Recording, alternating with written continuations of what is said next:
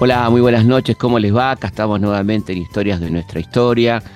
Bueno, en este caso vamos a recordar al primer este, ministro de Salud Pública del país, una de las personas que indicó a Perón que había que crear un ministerio de salud, que había un ministerio para las vacas, pero no había un ministerio para las personas. Estamos hablando del extraordinario médico don Ramón Carrillo, este santiagueño, un hombre que hizo tanto ¿no? por la salud pública, al punto tal que muchos de los hospitales que tenemos hoy tienen que ver con la gestión de Carrillo, en, aquella etapa del primer peronismo, en estrecha colaboración en algún caso con Eva Perón, con la fundación, pero bueno, un gran sanitarista, un hombre que cambió el concepto de la salud. Si quieren profundizar en el pensamiento de Carrillo, hay dos libros que publicó en su momento Eudeva, la famosa editorial universitaria de Buenos Aires, que se llaman Teoría del Hospital, donde él plantea básicamente la importancia de la prevención de la salud, lo, que, lo importante que es prevenir, la salud preventiva, la vacunación, la atención primaria, los consultorios externos, bueno, todo eso que él desarrolló tan extraordinariamente a lo largo y a lo ancho del país. Y como sabemos, y no estoy espoleando nada, terminó mal, perseguido, acusado injustamente, olvidado, ¿no? En buena hora que tengamos un billete de nuestros devaluados pesos, pero por lo menos ahí está el billete de 2000 con, con este, el rostro del querido Ramón Carrillo y la querida Cecilia Grierson, dos extraordinarios médicos argentinos. Vamos entonces a conocer un poco más de la historia del querido Ramón Carrillo.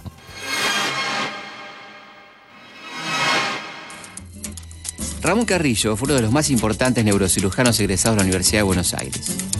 Se desempeñó como médico, docente e investigador hasta que se sumó a la gestión presidencial de Juan Domingo Perón. Desde allí desarrolló una notable labor sanitarista, combatiendo enfermedades endémicas como el paludismo, el mal de Chagas en las zonas más pobres del país y fue responsable de la creación de innumerables centros de salud, hospitales y puestos sanitarios de frontera.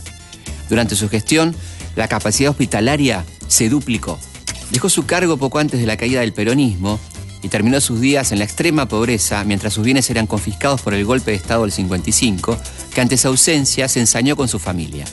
Murió en Brasil en 1956.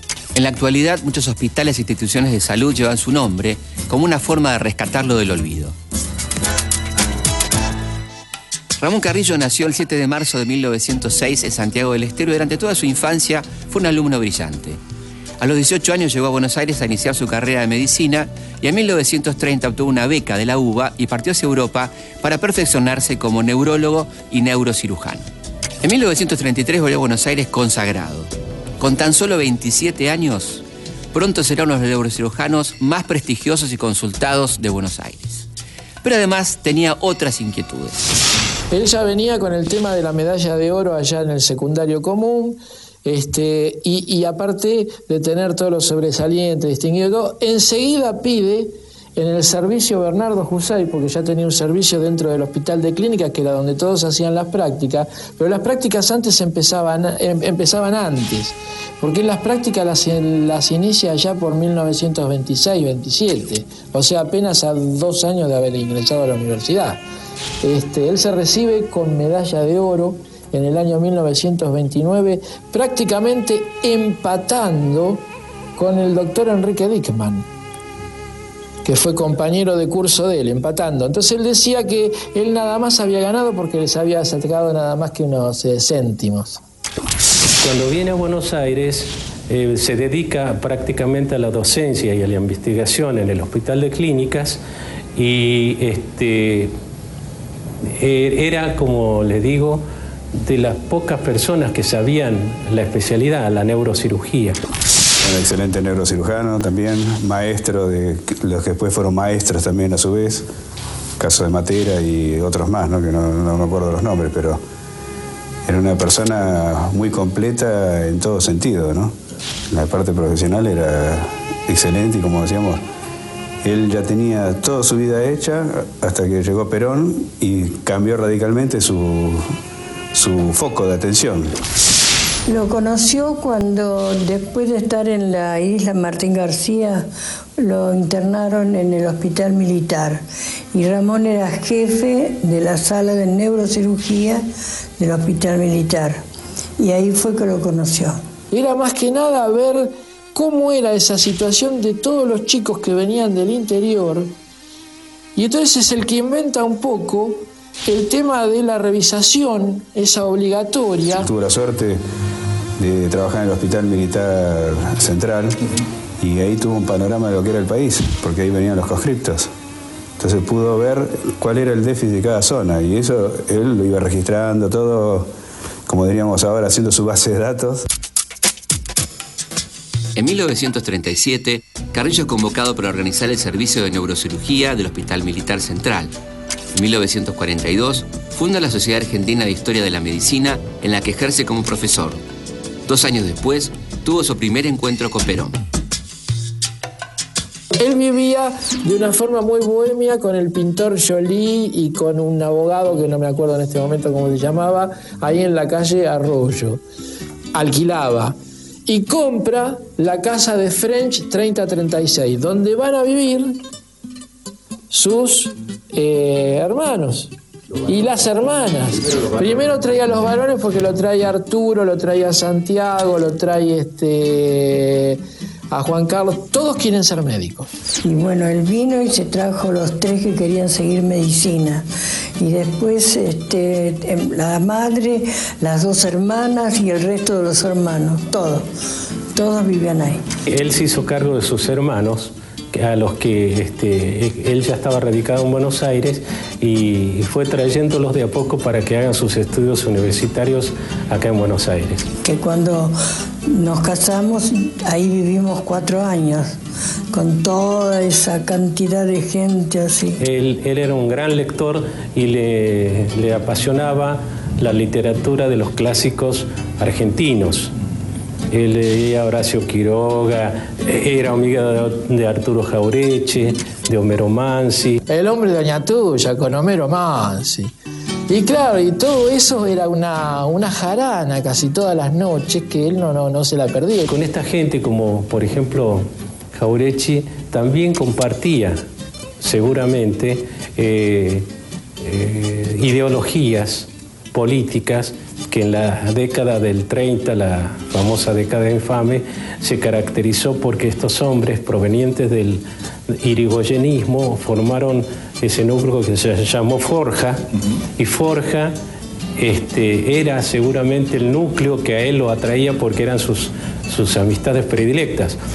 Y seguramente también de ahí surgen ciertas ideas que en el futuro, después del 45, lo hacen arrimarse al, general Perón. Perón en determinado momento tiene que concurrir al Hospital Militar Central porque Perón siempre había tenido algún problemita de carácter pulmonar desde que él había estado en las tropas de montaña, donde Farrell era el general y él todavía era el coronel, que después tenían su seccional acá en la avenida Santa Fe al, al 2600.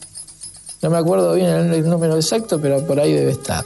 Él un día se tiene que trasladar porque no se siente bien de los bronquios y va al Hospital Militar Central y entonces le dicen que hay alguien que está muy preocupado por lo social, por la investigación de, de, los conscriptos, de a ver si puede hacer un, mapa eh, sanitario de la República Argentina.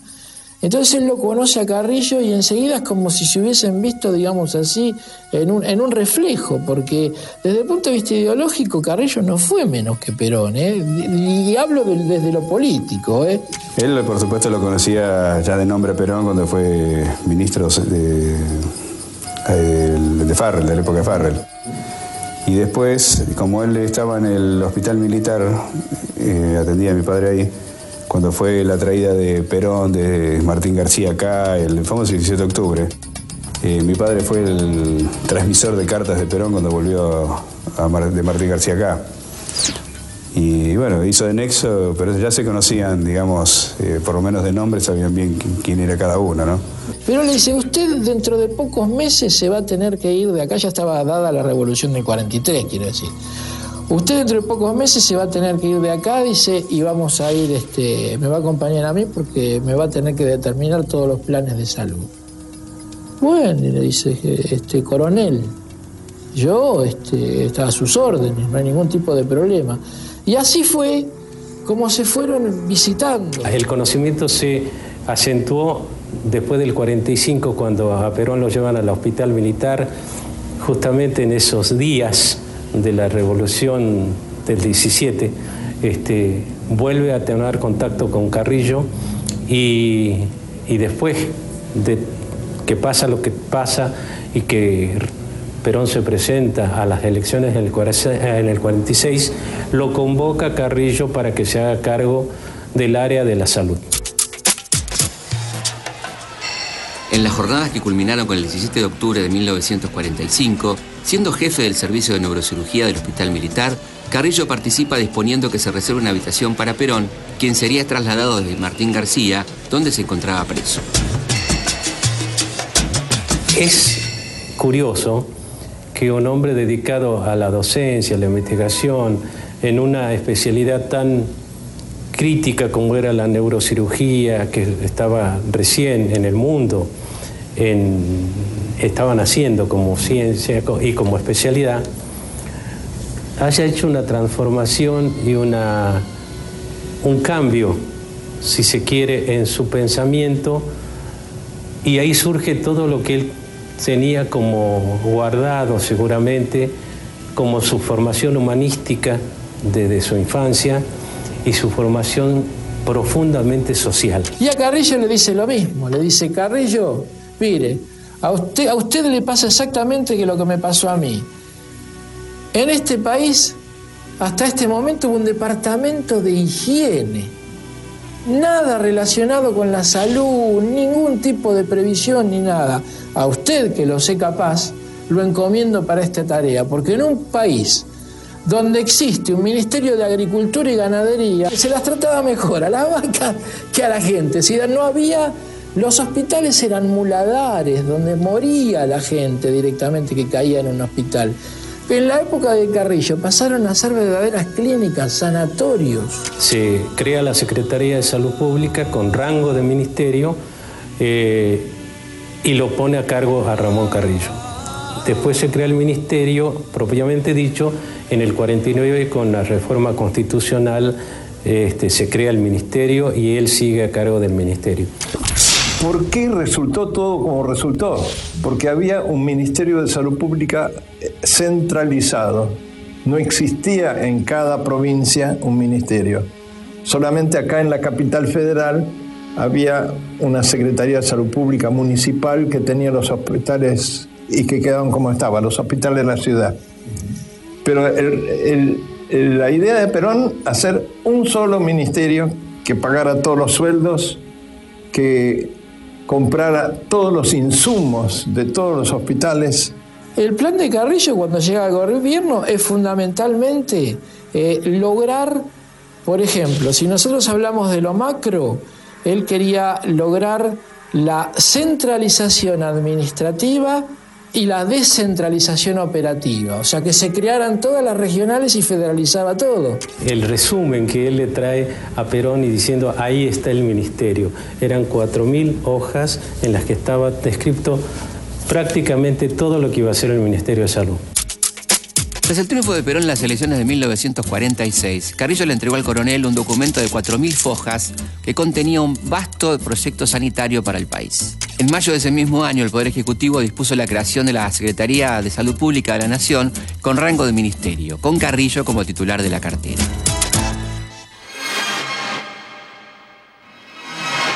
La política sanitaria de Carrillo estaba basada en tres principios fundamentales. Primero, todos los hombres tienen igual derecho a la vida y a la sanidad. Segundo, no puede haber política sanitaria sin política social. Y tercero, de nada sirven las conquistas de la técnica médica si ésta no puede llegar al pueblo.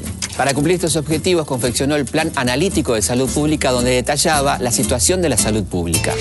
Si los hombres que hacen la historia son los que cambian de alguna manera la historia, Carrillo cambió la historia de la sanidad argentina. Él decía que existían tres tipos de medicina. estaba, él decía que todos estábamos integrados dentro de un cosmos, que a lo mejor todavía eran cosas inentendibles para la mentalidad humana como se venía desarrollando hasta ese momento, todo integrado dentro de un cosmos. Entonces dice que el cosmos más pequeño, o microcosmos mejor dicho, estaba eh, relacionado con la medicina asistencial. O sea, teníamos un accidente, estos venían y nos asistían, este, o nos dolía la barriga, nos daban un, este, un, analgésico, lo que fuera, ¡pac! chau, a tu casa. Después dice que existía como una especie de mesocosmos que era la medicina ya sanitaria, o sea, ya directamente ocupada de la salud, de la relación entre los profesionales y el enfermo y todo lo demás. Pero que existía una medicina muchísimo más integral, que las integraba todas, que era la medicina social, y de quien nadie hasta ese momento había absolutamente hablado. Por eso los fundamentos ideológicos de su obra se basaban en tres premisas fundamentales que nosotros creemos que están vigentes. Primero, el derecho a la salud. Ese derecho primero del hombre, que es el derecho a la vida y el derecho a la salud. Segundo, él decía, de nada sirve la planificación sanitaria si no hay concomitante una planificación económica y social para los que menos tienen. Es decir, no podíamos curar a un individuo que vuelve al estado que lo enfermó. Y, y tercero, de nada sirven los avances de la medicina y de la técnica si no están al servicio de toda la gente con los mecanismos adecuados. Como el ministerio no existía y en las provincias prácticamente no había salud pública, ¿eh?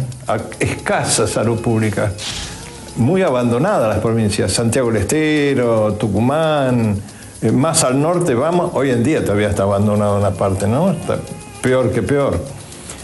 Entonces, eh, eh, ahí es cuando se hace el concepto de decir tenemos que centralizar porque solo desde un lado se puede organizar a todos estos hospitales eh, juntos.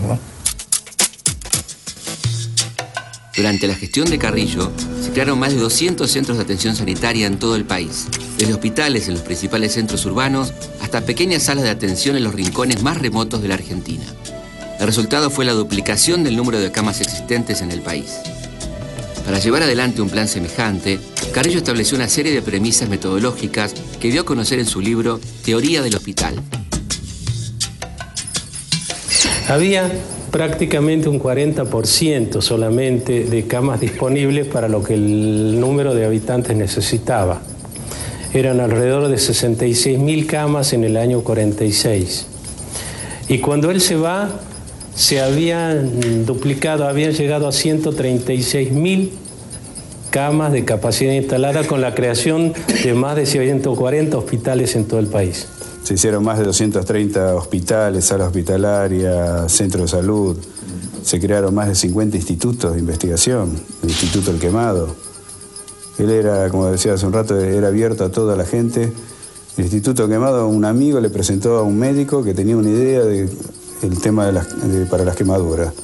Él lo escuchó y creo que, no sé si al mes ya estaba creado el Instituto del Quemado y esa persona era el director. Para todo lo que fuera la fractura de un brazo, una inyección, una vacuna, para no tener que ir al hospital. Él decía que los hospitales tenían que estar vacíos, que la gente no tenía que ir al hospital. Entre ellos eh, el arquitecto Casabal, que lo puso como director general, que a su vez trajo arquitectos únicamente los más capacitados que podía encontrar, porque esa era la idea. No importaba el color político o de piel que tuvieran, eso tenía que venir a trabajar. Y así es como se empieza con todo esto de, diseñar hospitales adecuados a cada zona. No es lo mismo un hospital en pleno Chaco que acá los grandes hospitales, que no hay lugar, que hay que hacerlos para arriba, como es el de Lanús, eh, hay muchos, el de acá, el de San Martín y todos esos. Los grandes institutos, el Instituto de Cirugía Torácica, el Instituto del Corazón, y creó y creó en la universidad la especialidad de médico sanitarista o higienista, ¿eh? que no existía tampoco. Él fue el creador de lo que se llamó la arquitectura hospitalaria y este, en su libro más conocido, que es el de la teoría del hospital, hay todo un capítulo en el que él se dedica a expresar de cómo tienen que ser los hospitales, por lo menos en nuestro país, en las diferentes regiones de nuestro país. Él ha hablado de la, de la, arquitectura hospitalaria en horizontal, no hospitales verticales, eh, que la traslación de los pacientes, de las camillas y de los enfermos tenía que hacerse en horizontal y no dependiendo de los ascensores que siempre tienen dificultades. Y así pasó. El Hospital San Martín evita, tratando de solucionar un modo, lo encarga a arquitectura o construcciones aeronáuticas, que estaban acostumbrados a hacer edificios militares.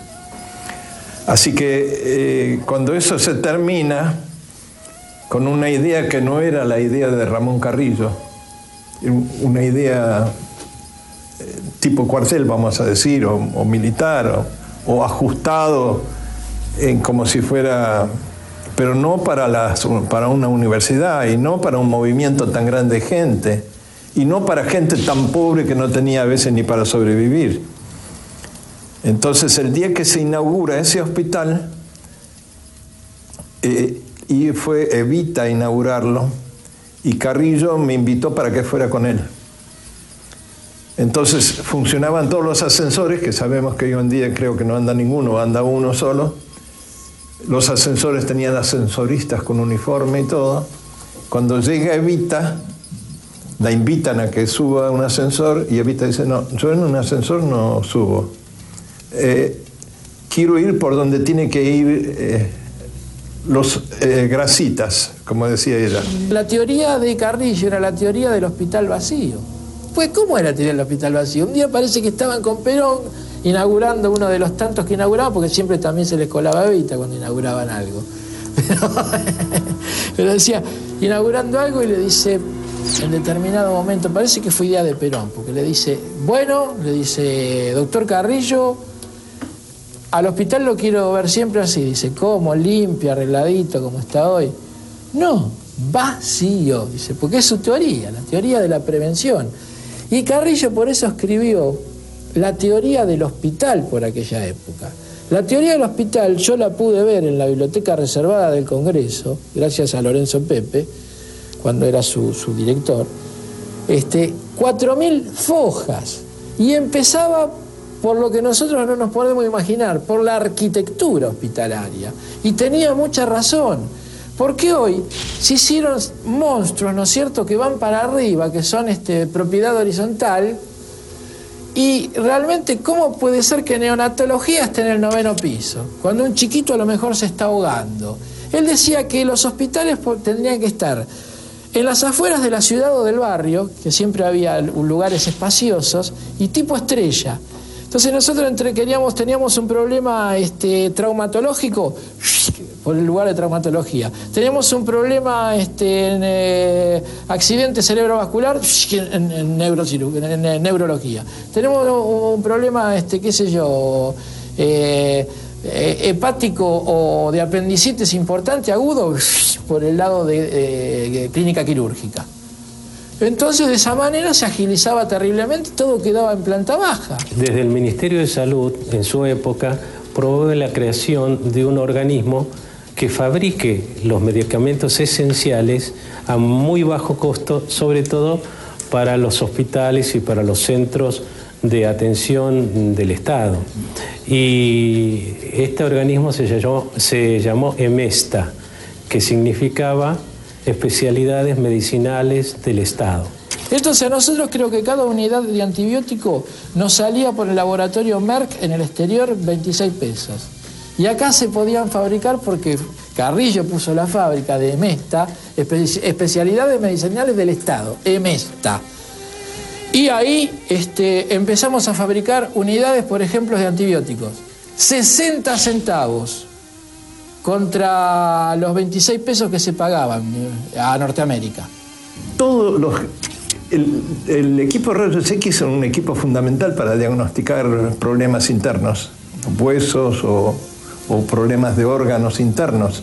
Entonces, todo hospital tiene que tener, o, cerca de la gente tiene que haber un equipo de rayos para poder eh, eh, dar un diagnóstico adecuado.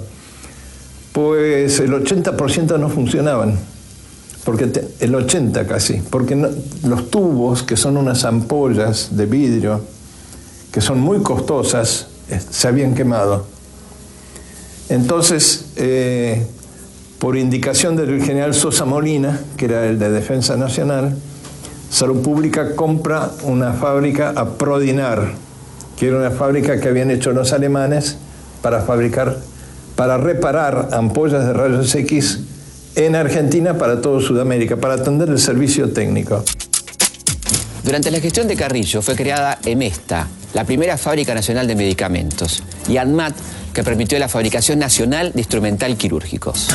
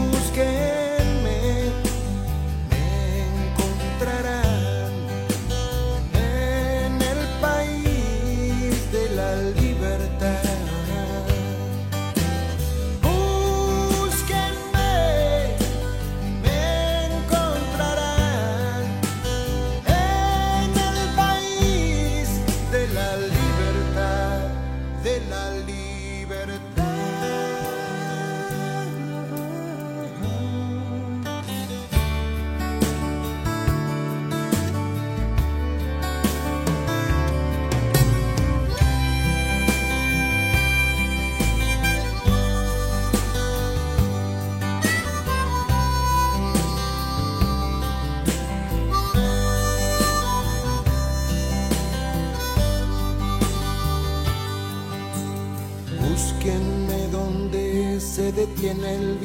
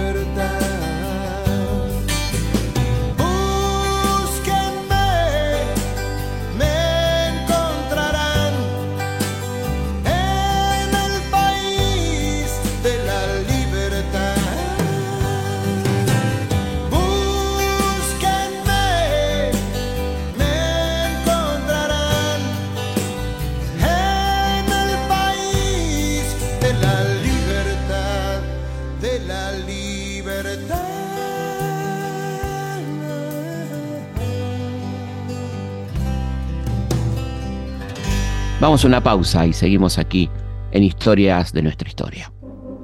Felipe Piña hace Historias de nuestra historia por Nacional AM870, la radio pública. Seguimos en Historias de nuestra historia.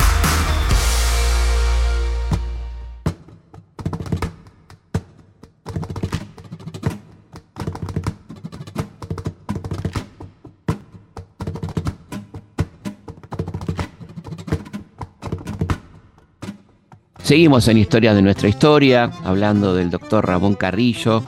Eh, vamos a recordar nuestra vía de comunicación, que son consultaspigna.gmail.com. Ahí nos dejan sus opiniones, de dónde nos escuchan, qué quisieran escuchar, qué programas nos están faltando, qué, qué temas les interesan, desde dónde nos escuchan, nos encanta saberlo. Sabemos que nos escuchan de todas partes del mundo, lugares este, increíbles, este, que escuchan este programa andando en auto. El otro día una familia que estaba recorriendo Nueva Zelanda nos contaba, así que nos imaginábamos ahí alguna escena de Game of Thrones o algo así. Este, bueno, maravilloso, muchas gracias y, bueno, muy lindo lo que, lo que nos van contando. Eh, y también está, por supuesto, nuestra página de Facebook, Felipe Pigna, página oficial, y nuestro Instagram, que es felipe.pigna. Historias de nuestra historia, con Felipe Piña, por Nacional, la radio pública. Una de las grandes aliadas de Carrillo para lograr una rápida difusión en las campañas de salud y financiar muchos de sus emprendimientos fue la Fundación Eva Perón. Su relación con Evita fue un ejemplo de colaboración en la gestión pública. Así nacieron, por ejemplo, el tren sanitario que llevaba la atención médica a los rincones más alejados del país y la escuela de enfermeras. Ese negro pícaro que no viene porque Ramón tenía terror de ir y porque tenía que esperar un, qué sé yo cuánto tiempo a lo mejor porque atendía cientos de personas, Evita. Ellos fueron nuestro padrino de casamiento. Perón, Evita, fueron nuestros padrinos de casamiento. La relación del doctor Carrillo con Evita era bastante adecuada porque muchas veces tenían que hacer cosas muy parecidas. La fundación se dedicaba también a la salud. De ella y de Ramón Carrillo surge la creación de las escuelas de enfermería, personal que era bastante eh, insuficiente en esa época, y la jerarquización, mejorando los sueldos de todo el equipo de salud, no solamente de los médicos, sino también de las enfermeras. Las escuelas técnicas para el conocimiento de ciertas especialidades que necesitaban técnicos.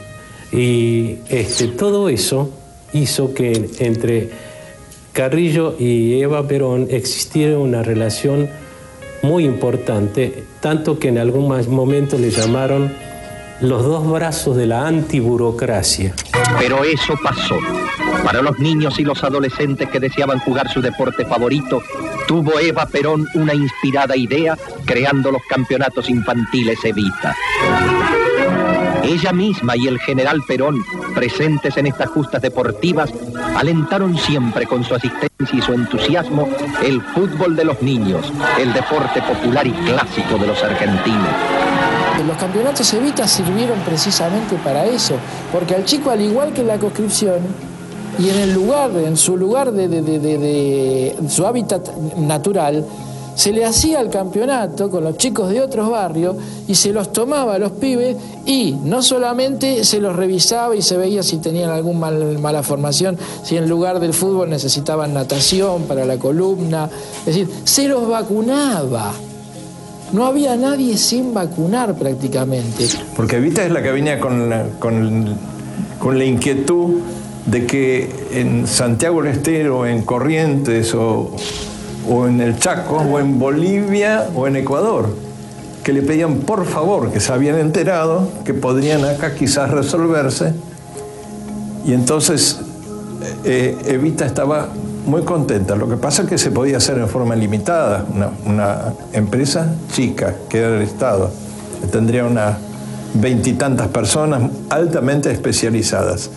Se organizaron los trenes sanitarios que equipados con los últimos adelantos de la ciencia, llegaron y siguen llegando hasta los más remotos confines de la patria, a fin de que nadie se sienta olvidado por la mano de quienes juren velar por la felicidad de todos los argentinos. El brazo de, de la, de la parte científica, porque si ella ponía todo el corazón, el sentimiento a favor de, la gente, él indudablemente aportaba el conocimiento y la técnica y la parte científica para hacer las cosas. El combate a las plagas y enfermedades llevado a cabo por equipos de vacunación e instrucción permitió erradicar en solo dos años el paludismo, acabó casi por completo con la sífilis, eliminó el tifus y la brucelosis. El índice de mortalidad por tuberculosis descendió en un 75% y la mortalidad infantil en todo el territorio se redujo a la mitad. Y por sobre todas las cosas eran enfermedades también de la pobreza, porque estaba quien se sabía cuidar, y bueno, no pasaba nada, pero acá eh, había que ver porque primero empezaron con las sulfamidas, pero en la época de Carrillo es en la época en que empiezan los antibióticos. Y ahí empieza realmente la era donde se empiezan a erradicar prácticamente todo este tipo de enfermedades. Carrillo trajo a la Argentina a Alexander Fleming, que fue el creador, el inventor de la penicilina, que promueve junto con Carrillo aquí un convenio con el, laboratorio Squibb para la producción de penicilina y para que la penicilina se distribuya a nivel del Estado. Había un mosquito muy particular en el norte, ¿no? que era el Anopheles hembra. Carrillo se las ingenió para decir, bueno, ¿dónde está el mal? ¿Cuál es el vector, como le llamarían hoy? ¿El mosquito? Bueno, terminemos con el mosquito. Con el proceso de dedetización. Flea, como se le llamaba antes. Dedetización de cada rancho, rancho por rancho. Iba él y iba no con el, digamos, este, la gorra de oficial del ejército, con el birrete, parecía un sargento de pueblo. Él mandaba fotos al diario La Nación, a todos lados precisamente, y se regodeaba con ese tipo de cosas. Pero lo cierto es que él lo erradicó el paludismo. Cuando se inicia la campaña, no sé si había algo así como 60.000 palúdicos. Y cuando termina la campaña había apenas 500 que eran casos por ahí irreversibles o casos que se podrían curar pero con el tiempo. Creo que después con el tiempo hasta se han curado. Cuando se analizan los resultados de toda esta acción, la reducción a la mitad de la mortalidad infantil, que creo que eran como del 90 o 100 por mil en, cuando asume, bajó a 30 40 por mil. La reducción de los enfermos de Chagas, que eso todavía es una deuda social que tenemos los médicos para con la gente y sobre todo con la gente de pobre, que es realmente vergonzante para nosotros. Es, es una vergüenza como, como médico, como sanitarista, como todo lo que uno quiere como argentino, tener tanta cantidad de enfermos que no es nada más que este, prevenir cuestiones que hacen a la pobreza y a las, eh, digamos, a las condiciones de vida de la gente. Y ese era uno de los postulados de él, que de nada sirven los, los planes de salud si no se acompaña de un plan social para reducir la pobreza.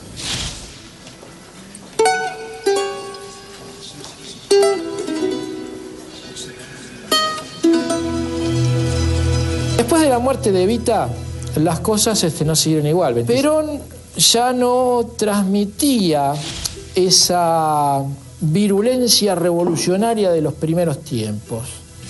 Parecía que, él mismo lo dijo, el mismo Perón después de haciendo una autocrítica del exilio, que el pez se pudre por la cabeza. Me parece quien estaba imbuido más de esa mística revolucionaria era el propio Carrillo.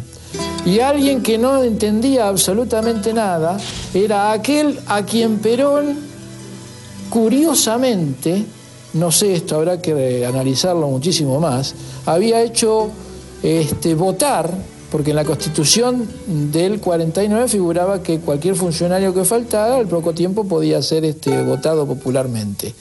Era el vicepresidente, Alberto ser. Perón se rodea de, una burocracia pesada, que parecería que no tiene capacidad de reacción, que lo único está en la propaganda. A Paul mete la pata, por decirlo alguna con el libro Florecer, Mamá, Eva, Eva, que esto, son, son estupideces, este, y se cometen ese tipo de estupideces, y uno este, le da que pensar en aquella época cómo, habiendo sido tan grande el peronismo y habiendo irrumpido como un proceso revolucionario, realmente cómo ha decaído en esta cuestión.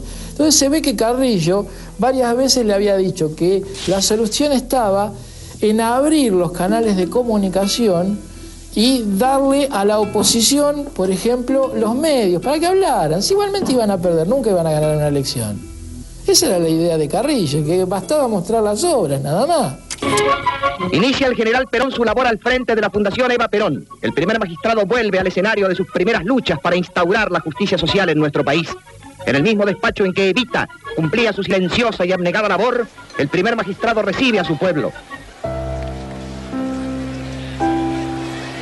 No lo dejan pasar a Carrillo para que vea a su amigo de toda la vida. Entonces, este, cuando sí lo dejan pasar, le pidieron la renuncia, todo el gabinete estuvo de acuerdo, hicieron todo como una pantomima, ¿no? Entonces todo el gabinete estuvo de acuerdo y le dan este, el puesto de segundo ministro de Salud Pública a Conrado Bebacua, que era un hombre de, obviamente, de tecer. Así es como Perón lo llama y está como dolido por la situación. Entonces le dice, doctor Carrillo, yo comprendo que usted me ha hablado a mí como quien le ha hablado a un hermano. Dice, pero yo a esta altura de los acontecimientos no estoy en condiciones. Entonces este, lo quiere nombrar como una especie de... Es decir, quiere crear una especie de CONICET y ponerlo a Carrillo al frente como director de eso porque él lo siente como realmente un científico. Es cierto, nombraron a Hussein, pero Hussein no tenía la calidad de un premio Nobel. El que realmente era el científico era Carrillo. A pesar de su salida del gobierno, la relación entre Carrillo y el presidente Perón todavía iba a permitirle a nuestro país un logro más cuyo resultado se vería después de la caída del peronismo. Carrillo y Perón convinieron en que el médico, alejado ya del gabinete, se ocupara de organizar un departamento de investigaciones científicas. Se trata ni más ni menos de lo que tiempo después conoceremos como el CONICET. Sin embargo, a medida que la situación del gobierno se agrava, la relación entre los dos se enfría. Y Carrillo decide aceptar un ofrecimiento para viajar a Estados Unidos a dar conferencias. Allí lo encuentra el golpe de Estado del 55 y comienza la persecución hacia su persona. Ramón Carrillo soportó durante su estadía en Brasil un exilio obligado, perseguido por los sicarios de la Revolución Libertadora encabezada por Aramburu y Rojas. Allí moriría el 20 de diciembre de 1956. Él se retira, renuncia al ministerio en el 54 por divergencia justamente con Perón y su entorno en ese momento, ¿no? y como tenía problemas de salud de alta presión por, eh, un problema renal, el laboratorio Lederle le da una beca para ir a Estados Unidos a, hacer una investigación, que en realidad era para ayudar a que se vaya a tratar allá. Y estando allá en, en Estados Unidos, se terminó por supuesto la beca, viene la revolución y se queda, entre comillas, varado allá porque los pasajes de la flota fluvial no, se no le reconocen la validez. Entonces no tenía recursos para volverse a Argentina. Y un amigo norteamericano que lo había conocido acá en Buenos Aires eh, se enteró de la situación de él y le consiguió eh, un contacto para trabajar como médico en una compañía minera norteamericana que iba a la zona de Urizonia, cerca de Belén do Pará. Y ahí es que se embarca en eso, porque no tenía otra forma. Sufrió mucho en Belén do Pará porque nadie le escribe una carta. Nadie, no tenía noticias de acá, porque las cartas llegaban rotas, abiertas, mal abiertas, no cortadas con una tijera, sino en dos pedazos y así se la entregaba. No sabía si los hermanos estaban presos, no sabía nada, nada, no sabíamos nada. Creo que acá lo acusaban de malversación de fondos con el tema de la nafta que era porque los vehículos de la Fundación Evita iban a cargar nafta al ministerio. Iban de la fundación, o sea, más bien, ¿qué quiere? Decía Carrillo, los manda la señora. Entonces iban de la fundación, no tampoco para comerse la nafta porque sí, porque tenían que ir a repartir a otros lados, pero usaban del surtidor de, ahí. Entonces dice, no quiero pasar a la historia, le dijo a Poncio Godoy, como un simple ladrón de nafta, quiero que la gente conozca lo que yo hice, cuál fue mi obra. Él seguramente estaba muy contento con todo lo que había hecho. También seguramente creo que él estaba convencido de que faltaba mucho por hacer, como todas estas cosas que estábamos hablando. Y creo que este, él nos deja un legado, si bien él no cumple todo el ciclo de las acciones que pensaba, él nos deja el legado más importante, el ejemplo, y este, las enseñanzas de qué es lo que se debe hacer en cuestión de salud. Bueno, estamos llegando al final de este programa con un poco de sabor a ingratitud, como fue el final de la vida del querido doctor Carrillo, al que siempre debemos recordar y estar eternamente agradecidos. Por eso este homenaje. Nos volvemos a encontrar como siempre aquí en Historias de nuestra historia el próximo viernes a las 22 por Radio Nacional, la radio pública. Hay algunos hombres malos. Hay algunos hombres buenos. Hay algunas miradas no miran nada, que olvidaremos. Hay algunos que se duermen en sus viejos laureles. Hay algunas mujeres que los quieren para siempre. El fondo de mi casa tengo un árbol de la vida. Regaré con saliva las raíces escondidas. Algunos hombres apenas si nacieron. Los hombres no se hicieron para ser prisioneros porque algunos hombres buenos hay que lo siguen siendo. Algunos hombres son buenos porque tienen miedo. Hay algunos hombres lejos y una pata de conejo. Años de espejos, de pedazos rotos de los corazones. Hay algunos que despiertan a sus recuerdos dormidos. Hay algunos amigos que me esperan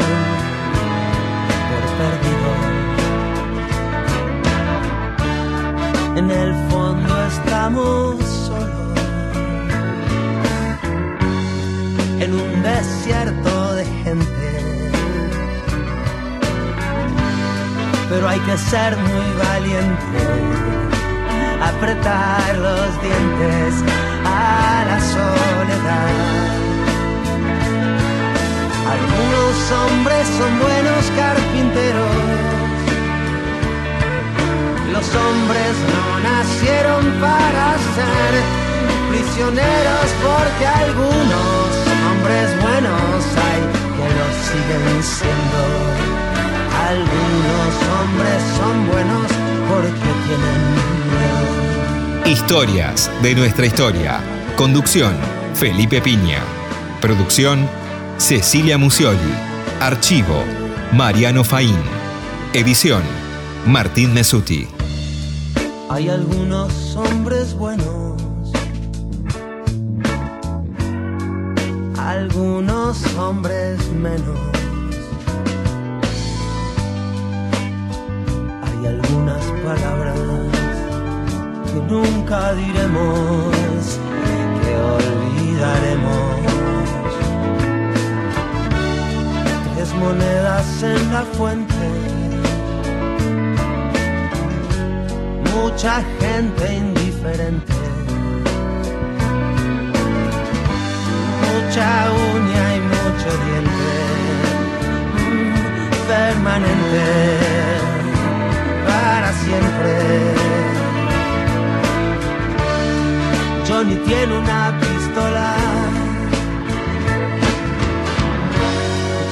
dejó la Coca-Cola. Mm, hay algunos hombres buenos y pocas mujeres solas. Algunos hombres son buenos carpinteros. Los hombres no nacieron para ser porque algunos hombres buenos hay que lo siguen siendo. Algunos hombres son buenos porque tienen miedo. Algunos hombres buenos hay que lo siguen siendo. Algunos hombres son